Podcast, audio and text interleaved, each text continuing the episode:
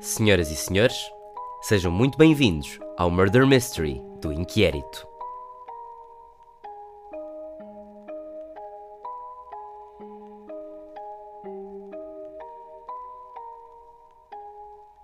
Alô, alô, sejam muito bem-vindos ao Inquérito. O meu nome é Francisco Montes Palma, mas isso vocês já sabem. E desde já peço imensa desculpa pela demora. O episódio desta semana chegou muito mais tarde do que o costume, mas chega. E pela primeira vez eu vi-me obrigado a fazer algo que eu nunca fiz para nenhum episódio até agora. É verdade, eu tive de escrever um guião para o episódio de hoje, porque enquadrar as ideias para como explicar algumas das coisas deste episódio sem ter nada escrito à frente estava particularmente difícil. Então, esta semana os inquéritos tiveram a ver com um crime, mais concretamente o assassinato do Visconde de Vila Nova de Cabrito Temperado, um homem bastante bem conceituado, um nome famoso no mundo da filantropia e com uma fundação de caridade em seu nome, a Fundação Coisa e Tal para Crianças Não Tão Betas, herdeiro de uma longa linhagem dos Van Coisa e Tal, uma família luso-holandesa com uma aliança histórica aos Bourbon de Linhaça, mas isso agora não interessa.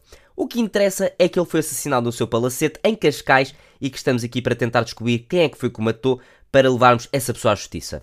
As respostas aos inquéritos vão ser tomadas em consideração, mas não quer dizer que a opção mais votada seja automaticamente aquela que vai ser revelada como verdadeira.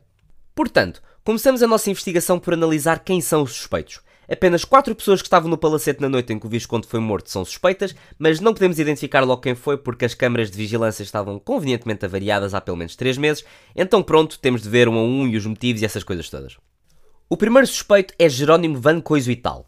Pelo nome já devem ter percebido que este suspeito é um parente da vítima, e não só é parente, como é o irmão mais novo do Visconde. Um homem de grande virtude, certamente, com doutoramento em gestão tirado na Universidade de Harvard, dono de várias empresas e dador de sangue registado, e é o consultor financeiro e gestor da herança da família. No entanto, não deixa de ser o irmão mais novo do Visconde, o que o impediu de ser o herdeiro do título de Visconde de Vila Nova de Cabrito Temperado.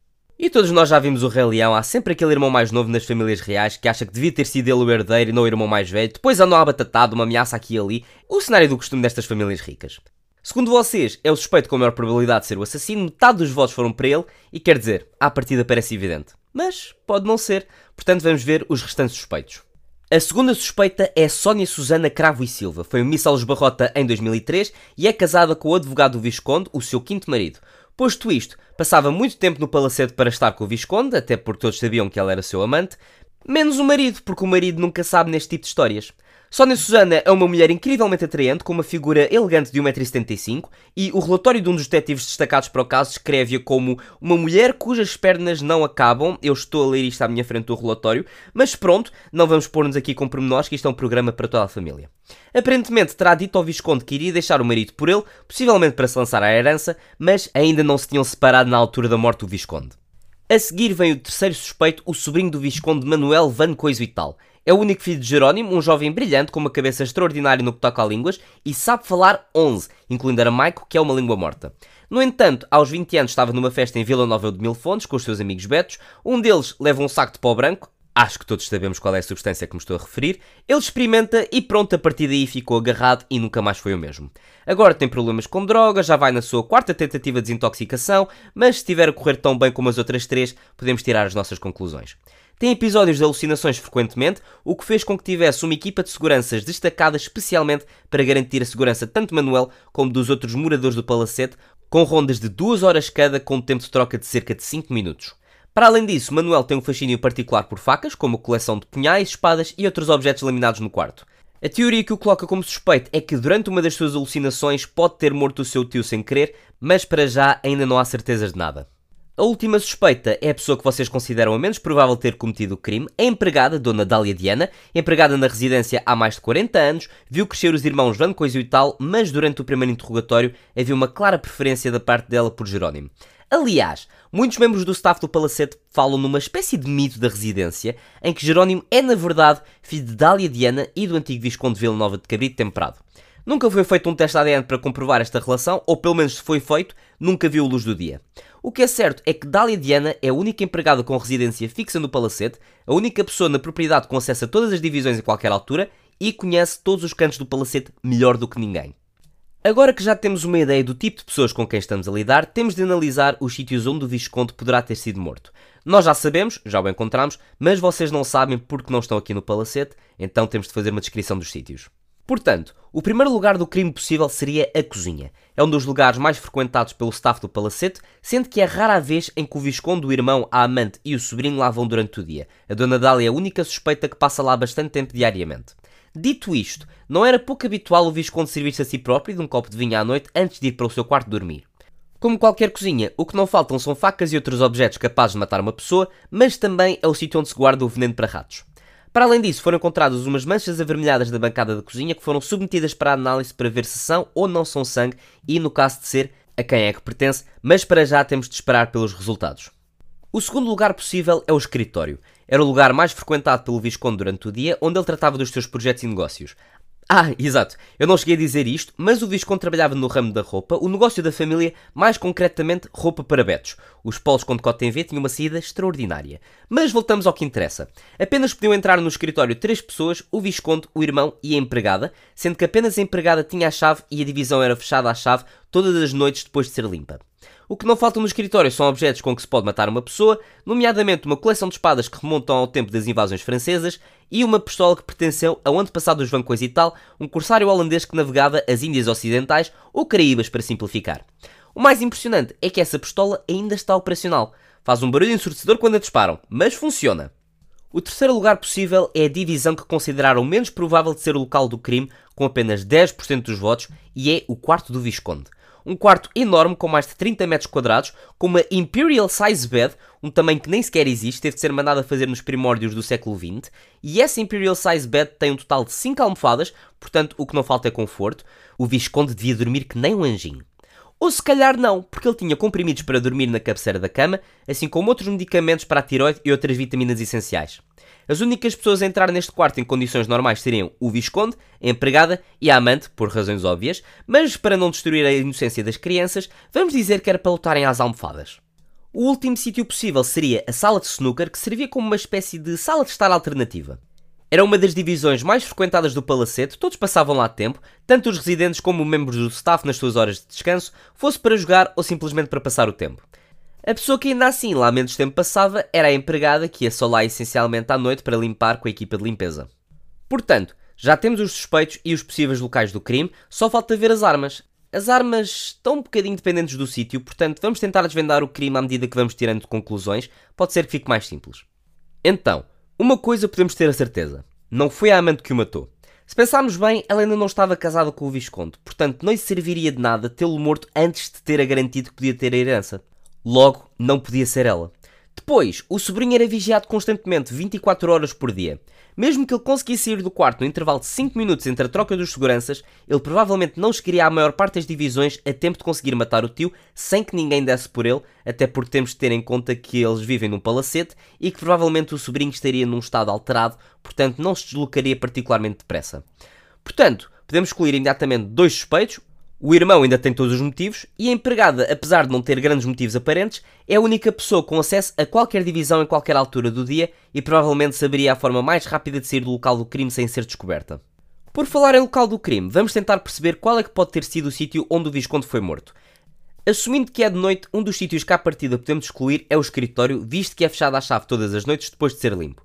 Se o assassinato tivesse decorrido à tarde e se tivesse sido feito com alguma arma que pudesse causar sangue, daria demasiado nas vistas com as empregadas de limpeza e como sabemos que foi à noite, depois da autópsia dizer que o coração parou de bater pelas 11 da noite, nunca poderia ter sido no escritório. Depois é a questão do que é que teria sido usado para cometer o crime. A pistola, como já foi dito, fazia imenso barulho quando era disparada, qualquer pessoa poderia ouvir e ir logo a correr para o local do crime para ver o que se passava, podendo encontrar o assassino se não saísse depressa o suficiente. E mesmo que alguém quisesse matar o Visconde com a pistola, à noite seria impossível, porque o escritório está fechado, portanto teria de tirar a pistola antes das senhoras da limpeza limparem o escritório e elas dariam pela falta da pistola. Portanto, não foi no escritório e não foi usada a pistola. Depois entrou o salão de snooker, que foi o local mais votado no inquérito.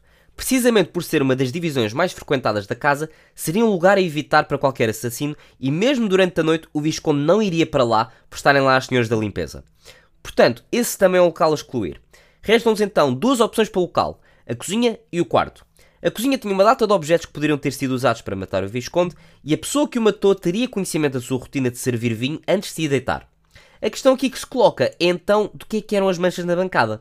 Já sabemos os resultados da análise e comprovam que as manchas eram de vinho.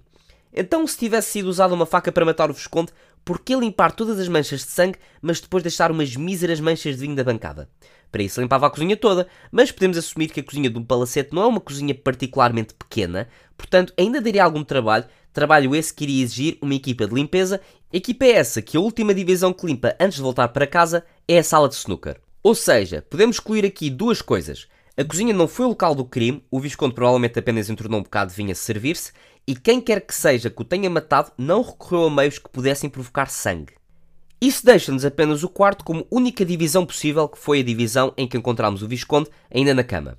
A única razão pela qual não assumimos que fosse morte natural é porque a autópsia mostrou que o corpo esteve em esforço intenso antes de o coração parar. Depois, a forma como morreu ainda há dúvidas. Tanto pode ser a resistência de alguém a tentar asfixiá-lo com uma almofada, como a resistência a veneno. As análises sanguíneas não conseguem imediatamente detectar se foi envenenado, porque o sangue já tinha um cocktail químico dos comprimidos para dormir, da tiroide e das vitaminas, portanto, isolar um composto químico batesse certo com o do veneno dos ratos da cozinha seria um bocadinho difícil. No entanto, esta indecisão no que pode ter sido a causa do crime ajuda a decifrar quem foi. Jerónimo Van Coisa e tal entrar no quarto do irmão ao meio da noite, fosse por que motivo fosse, seria estranho, ao ponto de um dos seguranças que estivesse a fazer a ronda ao quarto do seu filho dar por ele enquanto estivesse a caminho do quarto do irmão, e os desentendimentos entre os irmãos eram conhecidos por todos os membros do staff, portanto levantaria sempre suspeitas. Depois, excluindo armas de fogo e objetos laminados, a única forma que Jerónimo teria de matar o irmão seria por asfixiamento, visto que, como Jerónimo não ia à cozinha quase nunca, é seguro assumir que não saberia onde encontrar o veneno para ratos. Mas quem é que sabia onde encontrar o veneno quem é que poderia ir ao quarto do Visconde à noite sem levantar suspeitas e quem é que provavelmente saberia qual o vinho que o Visconde bebia à noite? A empregada. É verdade, parece estranho, até porque não tinha nenhum motivo aparente. Ou será que tinha? Durante os interrogatórios como procedimento corrente, pedimos a todos os suspeitos as suas impressões digitais e uma amostra de saliva, caso fosse preciso fazer alguma espécie de identificação da ADN. Depois de ouvirmos a história de como a empregada poderia ser a mãe de Jerónimo, Decidimos fazer um teste de maternidade para ver se esta história era verdade ou não, a título de curiosidade. A questão é que a história batia certo, e Jerónimo tinha recebido cerca de 46% do código genético de Dália Diana, comprovando que era de facto seu filho. Depois, precisamente por causa da questão de que o veneno seria mais difícil de identificar numa recolha sanguínea, por não dar para distinguir com clareza dos compostos dos outros comprimidos, chegámos à conclusão de que o Visconde não poderia ter sido envenenado. A única maneira plausível em que o Visconde poderia ter sido envenenado teria sido se o copo de vinho tivesse sido envenenado.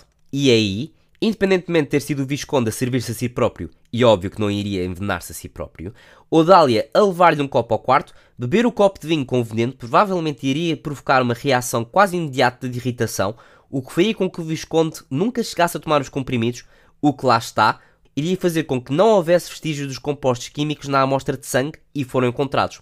O que acreditamos que tenha acontecido foi que Dália esperou até que o Visconde tomasse os comprimidos e que começassem a fazer efeito para o asfixiar com uma das almofadas, fazendo com que parecesse que a morte foi natural ou, quanto muito, um enfarte.